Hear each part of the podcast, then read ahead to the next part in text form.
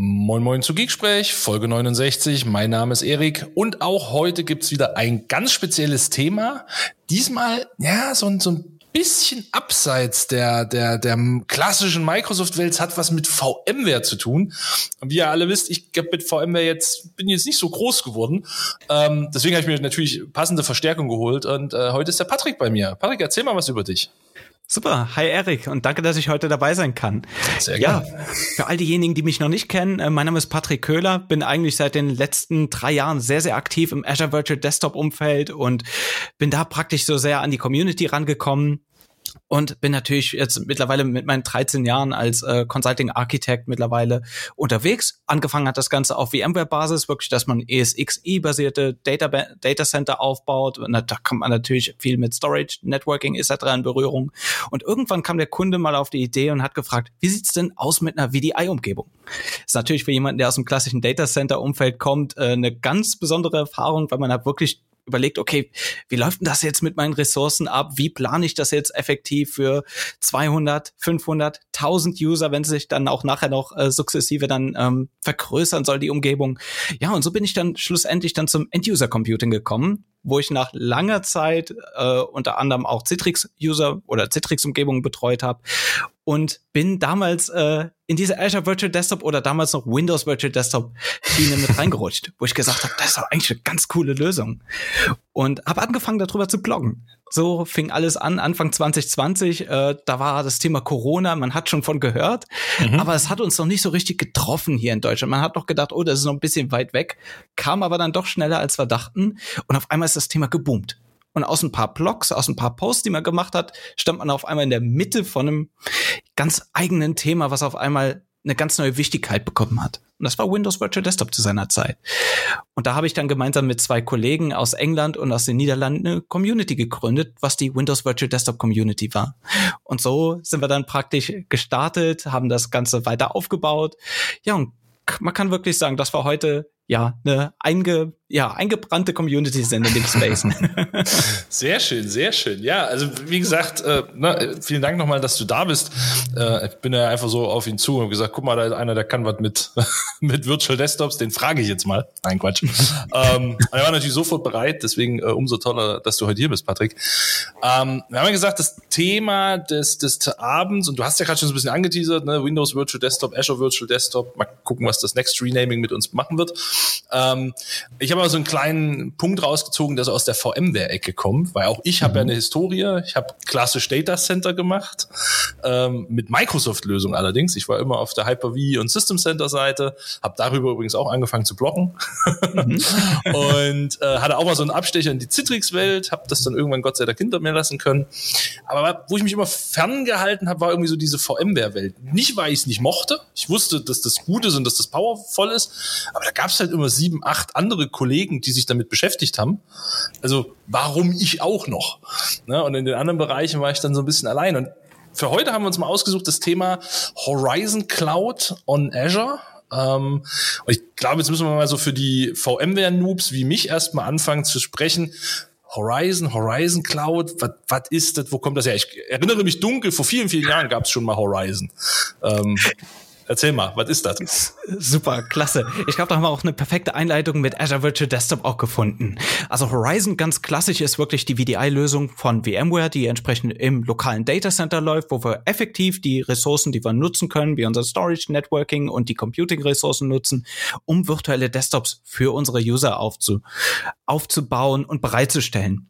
Dazu gab es dann im Laufe der Jahre dann Entwicklungen dazu. Das heißt, da kam das Thema App-Virtualisierung, dynamische App-Delivery war dann so ein riesen Schlagwort mit App-Volumes, wie wir das nennen, als auch dann die Benutzerprofillösung, die wir mit Dynamic Environment Manager damit an Bord gebracht haben, ebenfalls noch dazu. Die Besonderheit an der ganzen Sache ist hier, dass es darum geht, dem User eine bestmögliche Umgebung bereitzustellen, die vor allen Dingen schnell aufgebaut werden soll auf dem lokalen Data Center. Und jetzt mit Azure Virtual Desktop oder Windows Virtual Desktop sollte das Ganze in die Cloud verlagert werden. Da wir als VMware natürlich eine starke Partnerschaft mit Microsoft haben, war das natürlich naheliegend, dass wir da auf jeden Fall mal aufbauen muss an dem, was Microsoft hier Geniales geschaffen hat. Und das sind zwei, drei Komponenten, die wirklich sehr, sehr wichtig sind, um damit auch erfolgreich zu sein. Und das erklärt dann auch ein Stück weit, was ist Horizon Cloud on, Azure. Das heißt, wir nutzen im Prinzip die Ressourcen vor allen Dingen das Operating System ist Windows 10 oder Windows 11 Multisession Image, was Microsoft bereitstellt als Evolution vom klassischen Terminal Server. So muss man sich vorstellen, um hier wirklich eine höhere, höhere Benutzeranzahl zu ermöglichen.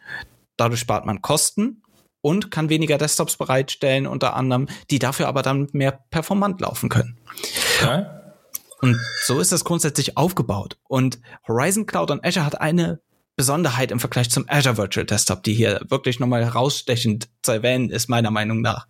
Und das ist, dass wir hier eine eigene Control Plane haben.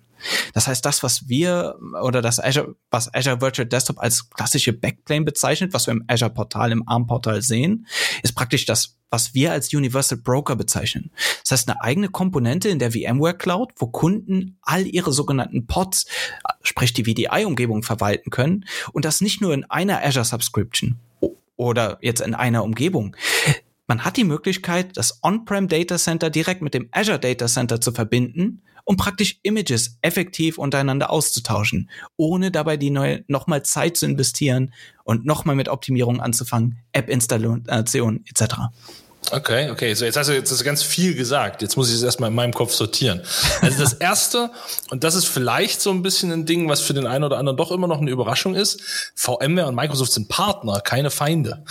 Na, also man, man kennt das noch so aus der alten Historie von VMware versus Hyper-V. Dann war das ja immer so ein Gegeneinander und die böse Microsoft hat da Lizenzvorteile und die böse VMware, die haben da aber bessere Lösungen und ne, so habe ich das immer kennengelernt. Tatsächlich eher so ein bisschen das, das Feindbild oder ich will sie nicht Feinde nennen, aber eher so ein, ein Gegeneinander. Und ich glaube, das hat sich bei vielen im Kopf festgesetzt.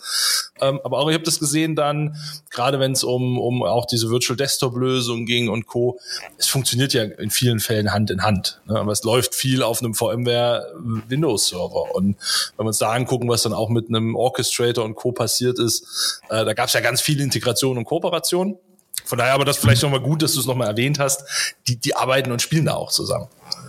Ganz genau. Und Erik, das passt jetzt auch wunderbar rein. Ich habe nämlich, äh, ich bin jetzt noch nicht so lange bei VMware selbst. Also ich bin selbst VMware End-User Computing Architect, habe im Oktober dort angefangen und da kam natürlich aus der Microsoft Community viele heraus, okay, du bist Microsoft MVP, wärst du nicht besser zu Microsoft gekommen? Du, du bloggst die ganze Zeit über Azure Virtual Desktop. Wie kommt es jetzt dazu, dass so einer bei VMware anfängt? Und es ist wunderschön, was du gerade auch eingeleitet hast. Viele haben wirklich noch dieses Denken im Kopf, dass VMware und Microsoft passt gar nicht zusammen. Mhm. Dabei arbeiten wir eigentlich schon seit mehreren Jahren Hand in Hand, um genau die besten Bestandteile aus beiden Welten zusammenzuführen. Und das nicht nur im End-User Computing, sondern ein Produkt, womit ich auch schon sehr, sehr viel gearbeitet habe oder auch Kunden als zweites Standbein mehr oder weniger berate. Das ist Azure VMware Solution. Mhm. Das heißt, was machen Kunden, die aktuell ihr Datacenter evakuieren? Weil es einfach zu teuer geworden ist, die Hardware zu erneuern oder Lizenzen zu erneuern. Aber den Administratoren, die jetzt diesen Umstieg auf cloud-basierte Technologien noch nicht vollzogen haben, sage ich jetzt mal, weil da noch Trainings fehlen, denen eine Plattform zu bieten, wo sie praktisch ihr gesamtes SDDC nehmen können und das einmal auf Azure parken. Und dann ist das nichts anderes wie ein kleines Objekt, was wir sehen. Das Ganze wird per, per Express angebunden und dann geht schon weiter. Wenn auf Azure die passenden Hosts zur Verfügung stehen. Ich habe nämlich lustigerweise gerade ein Kundenprojekt, wo genau das ein Thema ist und uns haben eine ganze Zeit lang äh, die, die physischen Maschinen dazu gefehlt. Aber man, das ist ja in der heutigen Chip-Krise auch keine Seltenheit mehr. Das stimmt wohl. Du hattest vorhin erwähnt, ähm, dass die Idee der Pods ne, und dieser zentralen Control Plane mir ermöglichen, dass ich sowohl on-prem als auch in der Cloud quasi aus einer, aus einer Sicht heraus so Single Pane of Glass mäßig verwalten kann. Ist es dann tatsächlich auch für solche Szenarien, ne, ich betreibe mein Workload hauptsächlich on-prem, weil da habe ich niedrige Latenzen, da sind meine Anwendungen und so weiter. Aber so diese hat gerade heute erst eine Diskussion mit einem Kunden drüber, so diese Peak Hours, ne, so diese Peak Log-on Hours oder irgendwie in, in der Weihnachtszeit, da habe ich noch 50 Sales-Leute mehr. Ne, und dafür will ich mir nicht die Hardware in den Keller stellen, sondern das ziehe ich mir dann in der Cloud dazu. Ist das das so, so das, das Hauptszenario, über was man denkt? Oder was gibt's noch für Szenarien, wo man genau diesen Mix von links und rechts braucht? Das ist ein sehr, sehr guter Punkt, den du angesprochen hast. Zum einen ist es wirklich so, zu diesen sogenannten Peak-Zeiten die Performance zu bekommen.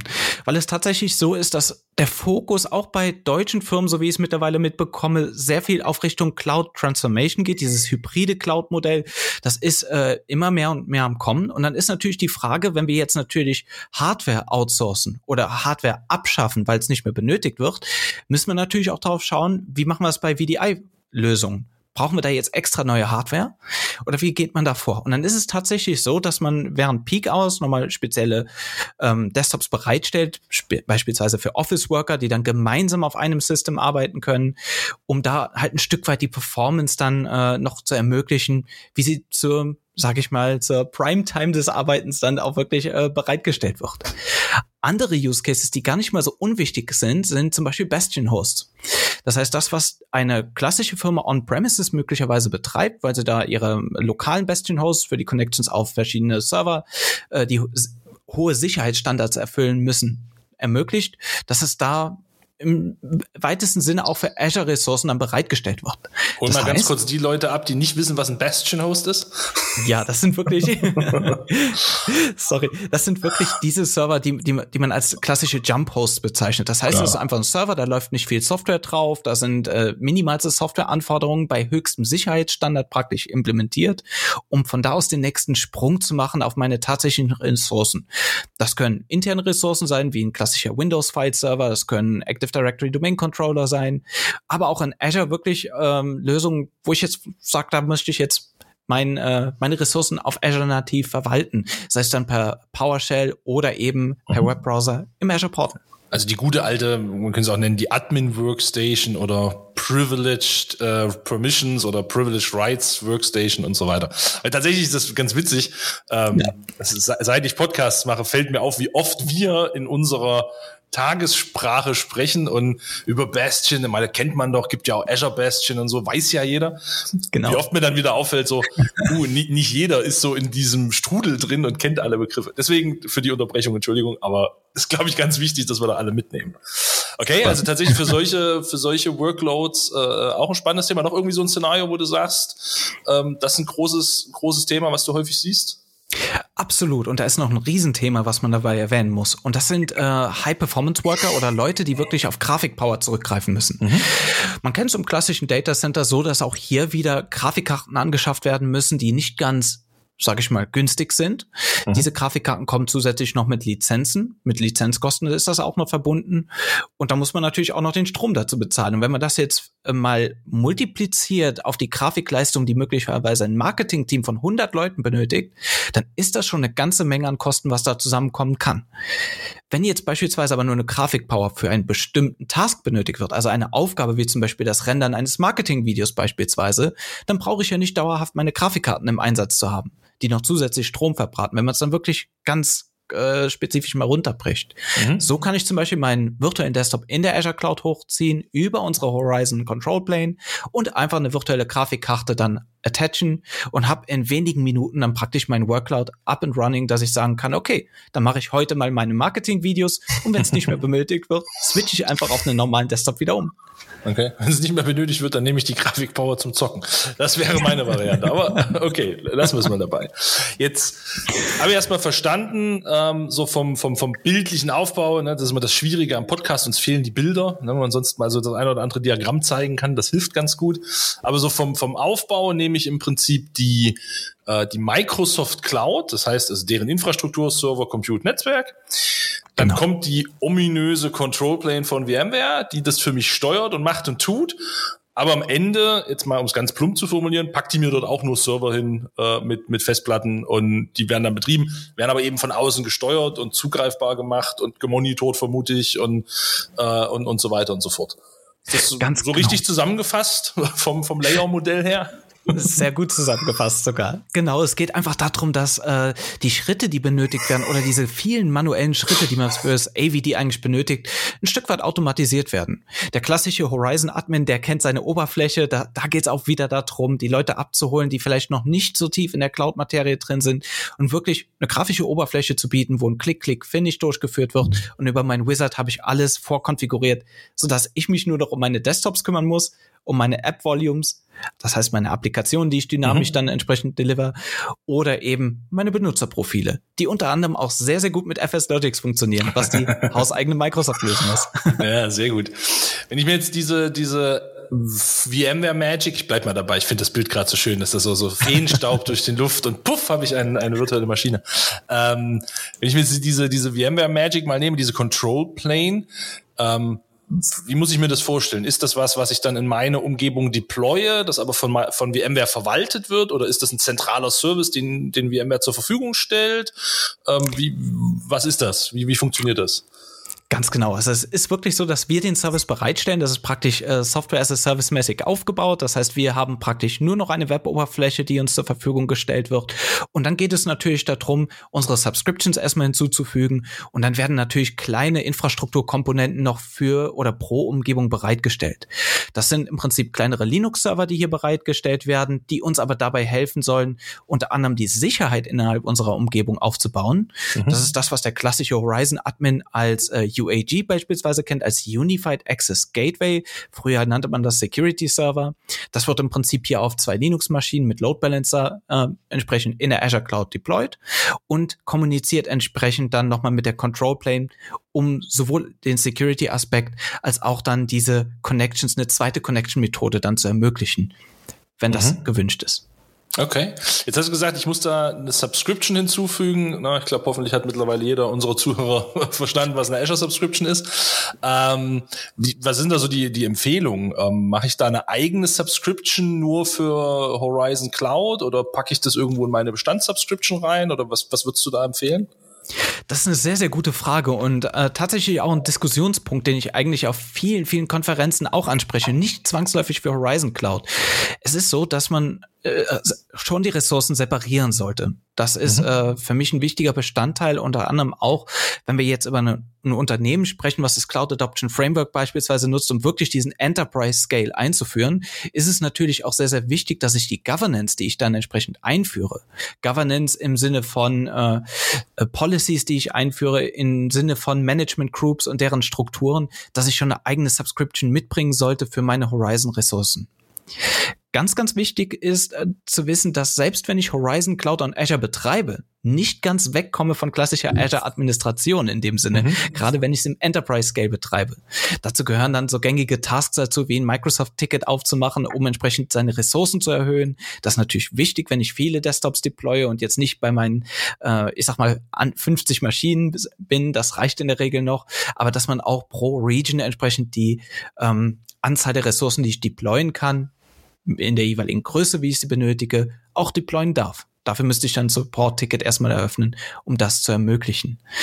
Des Weiteren sind natürlich wichtige Punkte, wo sitzt mein Domain-Controller? Habe ich Aha. den immer noch on-prem? Kommt er in die Azure Cloud? Wie machen wir das? Haben wir da andere Möglichkeiten? Geht Azure AD nativ? Das sind wichtige Punkte, über die wirklich auch viel diskutiert werden aktuell in der Community. Und Microsoft arbeitet ja aktuell am Azure AD Native Support. Das ist jetzt Ganze schon im Public Preview für Azure Virtual Desktop. Soweit sind wir jetzt an der Stelle leider noch nicht mit äh, der VMware-Lösung. Hier braucht man tatsächlich noch einen Domain-Controller, der entsprechend in Azure sein sollte oder on-prem, wenn er per Site-to-Site VPN oder ExpressRoute verfügbar ist, also erreichbar ist. Das sind so die Prerequisites, die man erfüllen sollte, um da auch eine gute Umgebung aufzubauen. Weil der Domain Controller, man kennt es vielleicht von klassischen Horizon-Umgebungen, ähm, irgendwo Side-by-Side -side sitzen muss zur Horizon-Lösung. Mhm. Okay, mir kommen so viele Fragen in den Kopf, ich muss immer überlegen, was ich zuerst frage. Ähm, aber das ist jetzt so ein bisschen das Thema, da muss ein Domain-Controller, jetzt stelle ich mir vor, dann habe ich einen Domain-Controller, muss ja irgendwie auch Netzwerk, äh, damit der auch mit seinem anderen Domain-Controller, der halt bei mir im Rechenzentrum noch steht. Ähm, das heißt also aber, die Netzwerksicht kommt halt auch aus der Azure, äh, der Azure, hm, der Azure-Welt. Das heißt, mhm. dort greife ich dann ganz nativ auf dem, auf dem, wie, äh, wer ist es denn? Auf ein VPN oder eine Expressroute zurück, äh, um genau. da eben so meine Cross-Konnektivität herzustellen und dann auch natürlich sicherzustellen, dass die Anwendungen, die später an meinen Desktops laufen, auch, also sich vielleicht ihre Datenbanken noch finden oder ihre Applikationsserver und ähnliches. Ähm, was was brauche ich denn aus Konnektivitätssicht Richtung VMware? Muss ich da jetzt dann irgendwie groß Public IPs veröffentlichen, äh, Ports aufmachen, dass ihr da reinkommt zum Management oder was muss ich da tun? Sehr gut. Das ist äh, von unserer Seite an der Stelle schon sehr stark simplifiziert, weil wir halt auch Wert drauf legen, dass vor allen Dingen hier Best Practices eingehalten werden. Schönes Beispiel ist, wie baue ich meine Infrastruktur auf oder mein Netz, meine Netzwerklayer auf, dass ich wirklich also die höchste Security habe, angepasst auf meine Umgebung. Das mhm. heißt, dass du über die Control Plane, wenn du neue Desktops oder deinen neuen Pod deployst, automatisch die Möglichkeit hast, Netzwerke erstellen zu lassen, basierend auf deiner Naming Convention in der Größe, wie sie benötigt werden. Da führt einen im Prinzip der Wizard dann durch, der einem dann alle möglichen Optionen hier bereitstellt, wo auch Security-Fragen äh, aufkommen, wie brauche ich zwangsläufig einen Load Balancer? Oder wie viele UAGs möchte ich dann deployen? Also wie viele Gateways für meine Horizon-Umgebung sollen deployed werden? All diese Fragen werden vom Wizard praktisch abgeholt, bevor mhm. ich praktisch den finalen Button klicke. Allerdings kann ich auch vorgefertigte Virtual Networks ne-, und Subnets nutzen. Das ist natürlich auch gar kein Thema, ähm, falls da schon eine Umgebung, ja, vorher bereitgestellt wurde. Mhm. Jetzt hast du noch das Thema ähm, Security angesprochen. Na, da kommt mir so als alten Azure-Menschen ja so vor den Kopf Azure Security Center oder wie das gute Stück für heute heißt, Microsoft Defender for Cloud. Ähm, ne? Und so, sag mal, diese Idee von, oder was wir auch, was ich auch viel zu Kunden bringe, ist zu sagen, löst euch mal ein bisschen von alten Tools. Ne? Nehmt mal in, in, in Log Analytics fürs, fürs Monitoring, Azure Monitoring äh, fürs Monitoring, nutzt mal ein Azure Backup. Gut, Backup sollte jetzt bei Virtual Desktops nicht so das große Thema sein, hoffe ich. Ähm, aber sagen wir mal so vom Monitoring und vom Security-Gedanken her, ähm, empfehlen wir Kunden sehr viel, geht mal auf die nativen Tools zu und, und beschäftigt euch damit. Ähm, was bringt jetzt VMware mit an Sichtweise und was bringt Microsoft mit und wo muss ich das jetzt vielleicht manuell zusammenführen oder habt ihr dann alles in einem großen Dashboard und ich sehe ohnehin auch die, sagen wir mal, die Microsoft-Informationen, was die über die VM so wissen? Wie, wie muss ich mir das vorstellen?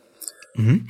Was das angeht, da greifen wir schon auf die Microsoft-Ressourcen wieder zurück. Das heißt, dass man da auch entsprechende Empfehlungen aus dem Security Center von Microsoft bekommen kann, wie die virtuellen Maschinen dann entsprechend zu hardenen sind oder grundsätzlich wie das Hardening durchgeführt werden kann. Wir als VMware haben entsprechend noch zusätzliche Lösungen, wenn es jetzt um Endpoint Security geht. Das heißt, da haben wir äh, jetzt das durch die Acquisition von Carbon Black eine eigene Antivirenlösung, die wir dann entsprechend auf die Desktops deployen können. Das ist eine Option, um jetzt Endpoint Security zu betreiben. Wenn es jetzt allerdings darum geht, um Disk Encryption, dann machen wir das im Prinzip auch aus dem aus dem Agent heraus, aus dem Wizard heraus, Entschuldigung, mhm. wenn man jetzt die Desktops deployt. Da kann ich entsprechenden Haken setzen. Andernfalls setzen wir natürlich auch nach wie vor darauf, wenn der Kunde jetzt spezielle Security-Anforderungen hat, hier auf jeden Fall einen Blick ins Security Center zu werfen. Hm? Okay, sehr gut, sehr gut. Ähm, jetzt gehen wir mal davon aus, ich finde, das klingt jetzt so interessant. Ähm, was brauche ich denn, um damit loslegen zu können? Also ich habe jetzt schon gehört, ich brauche auf jeden Fall mal auf der Azure-Seite eine Azure-Subscription. Ähm, das heißt, ich sollte in irgendeiner Form einen Vertrag mit einer Microsoft haben, ne? dann ähm, sonst, sonst kriege ich kein Azure. Was brauche ich denn auf der auf der VMware-Seite? Brauche ich jetzt riesige Lizenzpakete, Rahmenverträge, Enterprise Agreements oder kann ich da irgendwo auf eine Website gehen und mal auf Click-Free Trial klicken oder wie, wie was was gibt's da für Möglichkeiten? Ja, eine kostenlose Trial bietet man natürlich auch an. Da muss man sich entsprechend erstmal vorher anmelden bei uns auf der Webseite findet man auch relativ einfach, wenn man über Google einfach ein VMware Horizon und Cloud on Azure Trial eingibt. Da gibt es ein schönes Formular, was man ausfüllen kann. Andernfalls braucht man äh, hier auch eine Subscription, die einem zur Verfügung gestellt wird. Das ist dann zum Beispiel eine Enterprise Subscription, die dann unter anderem neben dem klassischen Universal Broker, wie eben schon angesprochen, noch weitere Funktionen wie App Volumes beispielsweise beinhaltet oder dieses Dynamic Environment Manager. Vielleicht erkläre ich mal ganz kurz, was das für zwei Funktionen sind, weil mhm. ich denke, dass sie auch gerade in dem Kontext ganz gar nicht mehr so unwichtig sind. App Volumes äh, hat man vorhin schon mal ganz kurz angesprochen, ist eine moderne Art der App Delivery. Das heißt, wie Applications, also Applikationen dem Desktop präsentiert werden. Hier kann ich entsprechend die Applikation in eine Art Container verpacken, ähnlich wie man das aus dem Hause Microsoft von MSX Appetite kennt. Die werden in einen Container verpackt und dem Benutzer dynamisch beim Anmeldeprozess oder während der laufenden Sitzung einfach hinzugefügt. Das geht natürlich ganz einfach, weil wir containerbasiert einfach ein Attachment durchführen können. Die App wird praktisch per Junction Point, das ist praktisch ein Ordner auf der Festplatte, dann bereitgestellt und es fühlt sich an, wie wenn die App schon immer auf dem Desktop gewesen ist. Obwohl wir eigentlich auf einem relativ nackten Golden Image arbeiten, wie man so schön sagt. Und das bietet unter anderem auch wirklich die Flexibilität, die Apps zugewiesen zu bekommen, die man auch wirklich braucht. Und bei uns funktioniert das praktisch auch Hand in Hand, ähnlich wie man es von On-Premises kennt, dass ich die Apps in der Cloud praktisch auf einer dedizierten Azure-Maschine dann packen kann und entsprechende Entitlements durchführe, um diese dann den Usern entsprechend bereitzustellen. Das ist praktisch wie App Volumes funktioniert und hilft natürlich auch dabei, hier nochmal Ressourcen zu sparen, wenn es jetzt um die virtuellen Maschinen geht, die wir bereitstellen. Weil wir so natürlich keine extrem starken äh, Maschinen brauchen mit riesig viel Speicherplatz, um all unsere Apps zu deployen zu können. Wir haben hier wirklich eine Möglichkeit, dann auch wieder Ressourcen und vor allen Dingen auch Images zu sparen im Endeffekt. Mhm. Und zum anderen haben, haben wir natürlich auch noch eine Profillösung mit dem Dynamic Environment Manager. Und da werde ich sehr, sehr oft auch aus der Community gefragt, ja, mal, ihr habt überall FS Logics stehen. Sag mal, ist das jetzt supported oder was läuft denn da mit euch? Und es ist so, dass ich den Kunden sehr, sehr gerne FS Logics einfach äh, auch hier ans Herz lege. Zum einen, weil wir jetzt schon über App-Virtualisierung sprechen, das heißt über sogenannte Container. Und wir machen im Prinzip nichts anderes mit dem Benutzerprofil mit FS Logics.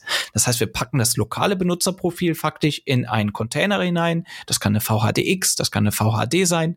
Die wird auch dynamisch beim Anmeldeprozess dem Benutzer zugefügt, also attached, wie man so schön sagt. Und ich habe all meine Daten und kann wirklich wie auf einem lokalen Rechner arbeiten. Und da sieht man auch wieder das Schöne aus beiden Welten, wo Microsoft und VMware ganz eng zusammenarbeiten. Weil das, was Microsoft mit ihrer Profillösung kann, können wir ergänzen mit dem Dynamic Environment Manager, wo wir sagen, okay, wir wollen ja nicht nur das Benutzerprofil wirklich transferieren, wir wollen auch eine einheitliche Benutzer, das Benutzerfeeling, die Benutzer-Experience ermöglichen. Und so können wir mit dem Dynamic Environment Manager nochmal Regeln für unsere Umgebung festlegen, wie zum Beispiel nochmal das Background-Image, dann verschiedene Prozesse, die geöffnet werden sollen. Wie soll das Startmenü effektiv aussehen, wenn der Benutzer sich anmeldet? Und das deployen wir einfach mal komplett auf unsere Desktop-Pools. Und darüber hinaus natürlich auch noch App-Konfiguration. Weil sonst könnte ich es ja auch einfach mit Group Policies machen. Richtig. okay, ja, ja, ja, absolut cool. Ähm, Nochmal zurück zu ein bisschen zu dem Punkt, wo fange ich denn an? Jetzt, okay, es gibt eine Free Trial, aber ich stelle mir ja mal so ein bisschen die Frage, ist tatsächlich jetzt eine gute Idee, einfach mal hinzugehen und mal zu klicken und mal auszuprobieren? Oder sagst du, nee, mach dir mal vorher Gedanken über XYZ? Also tatsächlich die Frage, wo fange ich denn an damit? Mache ich jetzt erstmal einen sechs Monate Kurs bei VMware, um zu verstehen, wie die Lösung funktioniert? Oder tatsächlich Click and Go? Oder also was ist so der beste Weg, um mit dem Thema tatsächlich ins Laufen zu kommen? Ja, also da muss ich ganz klar sagen, ich habe selbst vor einigen Monaten äh, angefangen, wirklich auch mal in meiner Demo-Umgebung damit rumzuspielen. Und für mich war es wirklich eine Klick-Klick-Finish-Installation. Und ich hatte eine Umgebung, die voll funktionsfähig war. Das Schöne war, man kannte zwar die Azure Virtual Desktop äh, Umgebung, man kannte das irgendwoher, man weiß, welche Komponenten noch zusätzlich benötigt werden, aber um mich wirklich mal äh, so wirklich mal ranzubringen an die Materie, hat es wirklich gereicht, hier mit dem Wizard zu arbeiten. Der hat mir meine Netze erstellt, der hat mir die VMs erstellt, die ich gebraucht habe und konnte mich wirklich einfach nur mit meinem Horizon Agent mal verbinden und mal ausprobieren, was das für einen Effekt hat und welche Lösung nachher die bessere für mich ist. Und das ist auch, was ich jedem raten kann, hier einfach mal, äh, wenn es jetzt wirklich mal nur für ein Proof of Concept sein soll oder eine einfache Demo, einfach mal für eine Trial anmelden und wirklich den Agent mal intuitiv für sich selbst arbeiten lassen. Weil was wir gemacht haben beim Anmeldeprozess, wenn es jetzt der erste Login ist, bekommt man sowas wie ein Getting Started Wizard angeboten, der mhm. wirklich Schritt für Schritt durch die ganze Materie führt. Okay. Sollte das irgendwann überführt werden in eine Produktionspot, muss ich natürlich empfehlen, gibt es natürlich viele, viele Dinge noch zu beachten, an die man denken muss, wenn es jetzt um Kalkulationen geht. Was ist das mhm. richtige Sizing für meine Umgebung? Wie baue ich denn die Azure-Umgebung erstmal auf? Und da schreibe ich aktuell an der Blog-Artikelserie, die auf meinem Blog avdlogics.com entsprechend veröffentlicht wird, um hier auch wirklich alle Tipps im Detail zu geben. Wie baue ich denn meine Enterprise Scale Landing Zone basierend auf Horizon Cloud of Azure auf? Und das ist irgendwie lustig zu sagen, weil dann hast du irgendwo dieses Cloud Adoption Framework und das verbindest du mal mit anderen Produkten. Ja. Aber da kommt wieder der alte Azure Patrick durch. sehr schön, sehr schön. Den Link findet ihr dann übrigens auch in der Videobeschreibung, äh, nicht Video heißt es, in Podcast, äh, Show Notes heißt es. Ja Gott, äh, zu viel gemacht schon heute. Naja, das ist gut. Ähm, Jetzt hast du es ja schon so ein bisschen, äh, bisschen, bisschen gesagt einfach mal, einfach mal ausprobieren. Und aber bei Enterprise wird's dann interessanter. Eine Sache, die mich ganz oft umtreibt, weil ich tatsächlich viel im Enterprise-Umfeld unterwegs bin, wie sieht denn das global aus? Ne? Also jetzt gehe ich mal davon aus, ich habe irgendwie Produktionsstandorte in Deutschland, in Asien, in Brasilien und in Amerika. Ähm, wie, wie, wie, wie funktioniert das? Muss ich dann äh, das Zeug alles viermal machen oder kann ich das auch immer noch durch diesen Magic Feenstaub alles aus einer zentralen Konsole heraus machen? Ähm, wie, wie, wie sieht das aus? Genau, das ist auch natürlich ein Stück weit abhängig, wie eine Unternehmenskultur hier cloud-basiert aufgebaut ist. Jetzt ist es aber auch oft so, dass die Kunden sagen, wir haben eine dedicated Subscription, möchten aber hier verschiedene Pods laufen lassen und dann kann ich entsprechend diesen Schritt, um meine Umgebung neu aufzubauen für einen gewissen Standort, wiederholen.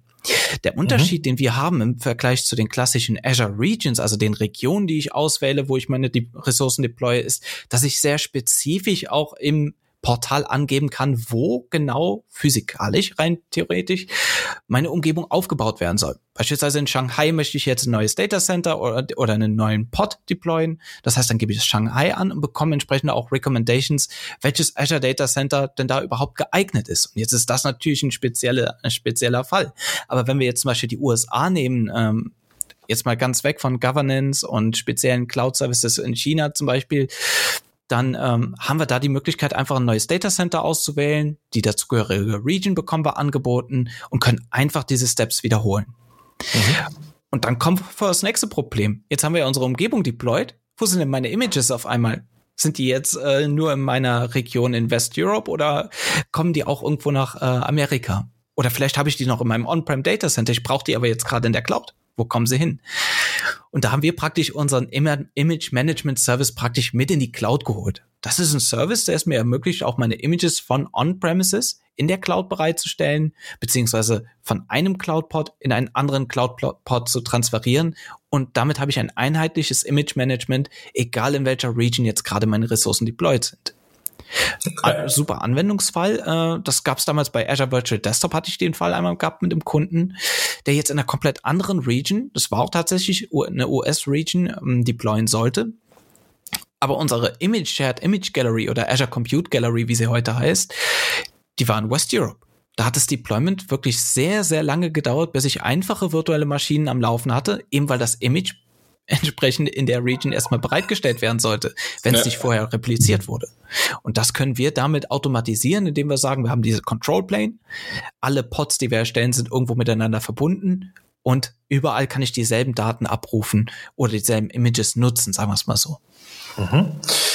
Jetzt die, glaube die, die typische Frage eines Kunden, und das ist, glaube ich, total wurscht, ob das Horizon Cloud ist oder natives AVD oder irgendeine sonstige Lösung. Was brauche ich denn da an Bandbreite, damit das funktioniert? ja gerade in unserem, ne, in Deutschland, ne, ich sitze hier in Weimar mitten in der Stadt und habe 100 Mbit und mehr gibt's halt nicht.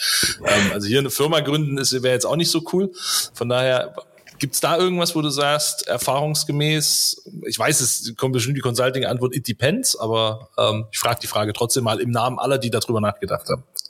Wow, da muss ich aber vorher weg nochmal sagen, dann dachte ich, ich wäre in der Eifel noch gar nicht mal, ich dachte, wir wären schlechter. Wir haben nämlich auch hier eine 100, 100 Mbit-Anbindung, das ist wunderbar, das aber erwähnt zu haben. Nee, Spaß beiseite. Also wegen der Bandbreite ist es wirklich so, dass es auf einen bestimmten oder verschiedene Faktoren natürlich drauf ankommt. Maßgeblich ist natürlich auch, wie gut soll die Videoqualität sein. Das heißt, wenn wir natürlich jetzt hier in 4K anfangen zu streamen, wir sind in der Videobearbeitung tätig im Marketing, brauche ich natürlich eine weitaus höhere Bandbreite, als wenn ich jetzt einfach nur einen Office-Desktop habe oder im schlimmsten Fall sogar nur einen Webbrowser öffne.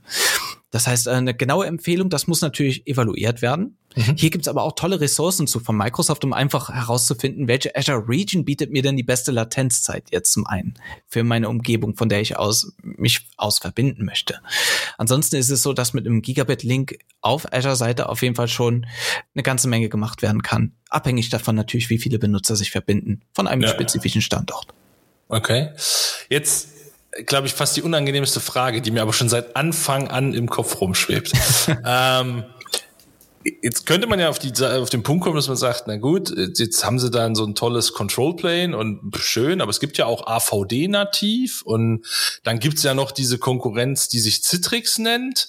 Ähm, wo unterscheidet sich jetzt tatsächlich die Spreu vom Weizen? Also wo würdest du jetzt sagen, das ist der Unique Selling Point, sagt man, glaube ich, heute neudeutsch, ne? oder so dieser Keypunkt, das spricht für VMware, da ist AVD gut, weiß nicht, ob du was zu Citrix sagen kannst oder willst, aber das sind so die Fragen, die ja durchaus aufkommen. So ein, jetzt gibt's da drei Produkte, die klingen irgendwie alle gleich. Am Ende setzen sie alle auf Virtual Desktops auf. Ja, und nun, was mache ich denn jetzt? Das ist eine sehr geniale Frage und die kann ich vielleicht einfach mit einer Story erzählen, die mir jetzt vor ein paar Monaten sogar mal so vorgekommen ist. Sehr gerne. Und da haben wir einen Kunden gehabt, der seine gesamte Infrastruktur, VDI-Infrastruktur auf AVD laufen, hat laufen lassen. Das heißt Azure Virtual Desktop. Und von heute auf morgen ging die AVD Backplane nicht mehr. Microsoft Services haben angefangen zu spinnen, Konnektivitäten waren nicht mehr gegeben wegen einem technischen Fehler im West Europe Data Center. Dann war es natürlich schwierig, wie bekommt man diese Kunden wieder ans Laufen? Und da ist man ein Stück weit gebunden an den Microsoft Support, dass dieser dann wirklich dieses Services wiederherstellt.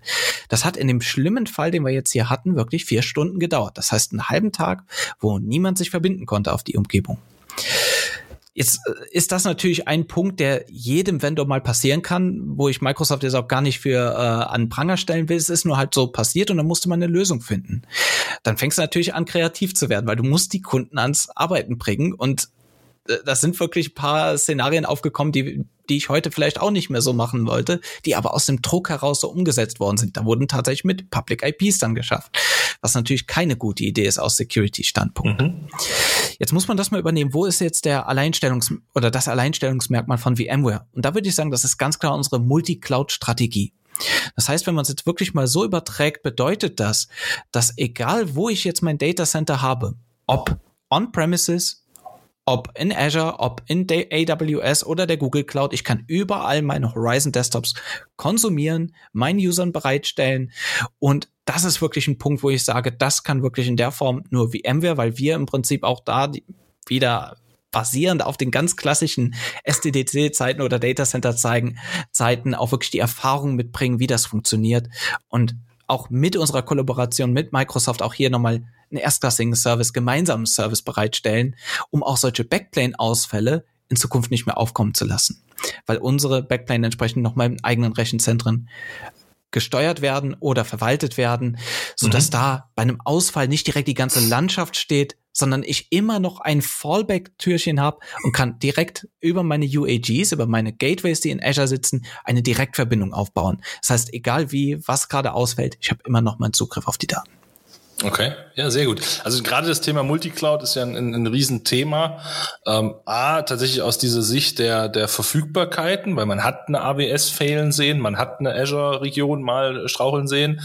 Ähm, das Zweite, was ich tatsächlich aber auch sehe, ist gerade bei Kunden so in regulierten Industrien, ne, die haben die Pflicht, eine Exit-Strategie nachzuweisen. Ähm, und wenn ich halt was aufbaue, was nur auf Azure Virtual Desktop aufsetzt, dann ist die Frage, was, was ist denn meine Exit-Strategie? Ne? Also das ist dann schon schwierig. Wenn ich aber sagen kann, kann das genau gleiche morgen auch wieder im Datacenter betreiben und das genau gleiche auch übermorgen bei, äh, bei Amazon, dann habe ich natürlich schon die Antwort quasi auf dem Papier. Ne? Ja, ganz genau, ganz genau. Das ist das ist das Thema. Ähm, Exit-Strategie, ganz ganz wichtig. Eine andere Sache ist natürlich auch Kostenoptimierung, langfristig gesehen. Und da ist natürlich die Frage, wie äh, baue ich da meine Strategie überhaupt auf und wie weise ich das nachher nach, dass ich jetzt wirklich kein zweites Rechenzentrum oder ein zweites äh, in eine Public Cloud gehe und habe dann keine Kontrolle mehr über meine Kosten. Und das ist natürlich auch ein Riesenthema, worüber man auch da sprechen muss. Ne? Mhm. Kann man, kannst du dir vorstellen, also ich habe das schon mal in irgendeiner früheren Episode diskutiert, äh, schon ein paar Jahre her gefühlt, gab es einen Artikel, äh, wo jemand sagte, ja, die Zukunft der IT wird so aussehen, dass ich früh um acht ins Büro komme und irgendwo steht ein Monitor und der sagt mir, heute würde deine Umgebung am günstigsten auf AWS laufen, weil wir dann so ein bisschen aktienmäßig, ne, haben wir so einen tagesaktuellen Kurs und heute sind die CPUs auf AWS günstig und morgen sind sie auf Google günstig und übermorgen auf Azure. Ähm, ich persönlich glaube da nicht dran, ähm, dass wir da hinkommen, dass ich früh aufstehe und sage, klick und jetzt mache ich mal alles auf AWS und klick, jetzt mache ich mal alles auf Azure. Ähm, weil dafür sind, ich komme ja eher aus der Applikationstransformation, weniger aus dem End-User-Computing und dafür sind Anwendungsstrukturen meist viel zu komplex, als dass man die mal eben fix irgendwo umschwenken könnte. Tatsächlich klingt es jetzt aber ja so ein bisschen, ja, dann nehme ich die VMware Control Plane und dann schieße ich halt meine 500 Desktops eben auf AWS und morgen schieße ich die halt dann auf äh, Microsoft und übermorgen mache ich sie wieder ins Rechenzentrum, weil da ist der Strom gerade günstiger, weil das Windrad dreht sich gerade. Ist das tatsächlich ein Szenario, was du dir vorstellen kannst, jetzt mal ab jeglicher technischer Spezifikation? Muss ich ganz ehrlich sagen, da glaube ich auch gar nicht dran in der Richtung. Es ist äh, oftmals so, dass viel oder in vielen Marketing-Whitepapern steht sowas drin, ne, dass man dann wirklich mhm. auch auf so eine Richtung kommt. Es gibt viele Diskussionen auch auf technischer Basis dazu. Ich glaube ehrlich gesagt auch nicht daran. Äh, hat allein schon den Grund, dass die Zeit, die ich investieren muss, die muss man natürlich hier auch mit, ein, das sogenannte OPEX nach meinem Projekt, muss ich natürlich auch berechnen. Was sind meine Operational Expenses hier?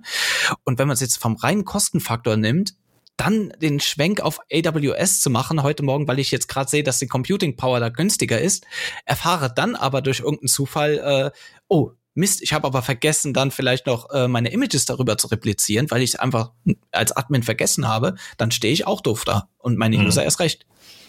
Ja, und, und ich muss ja auch die Surroundings vorhalten. Ne? Also das ist für mich immer ein Punkt. Dann müsste ich ja auch meine Netzwerkverbindung, meine Firewall-Setups, meine, was weiß ich, was es nicht alles bis dahin gibt, äh, muss ich ja dann überall auch parallel vorhalten. Äh, und das ja im Standby dafür, dass ich vielleicht mir um 16 Uhr denke, ich klicke jetzt den Button für die andere Seite. Deswegen glaube ich da auch nicht ganz dran. Äh, freut ja. mich aber, dass ich da nicht, nicht gänzlich alleine bin. Ich glaube, wir haben unheimlich viel gelernt über äh, VMware Horizon. Also ich persönlich habe das. Äh, ihr alle als Zuhörer dürft das gerne mal in den Kommentaren und äh, Feedbacks und Social Media Kanälen teilen. Ähm, ich finde es ganz interessant. Äh, sehr, sehr spannendes Thema. Werde ich mir tatsächlich, glaube ich, auch noch mal ein bisschen angucken, weil ich durchaus Kundenszenarien habe, wo das da gar nicht mal so uninteressant klingt.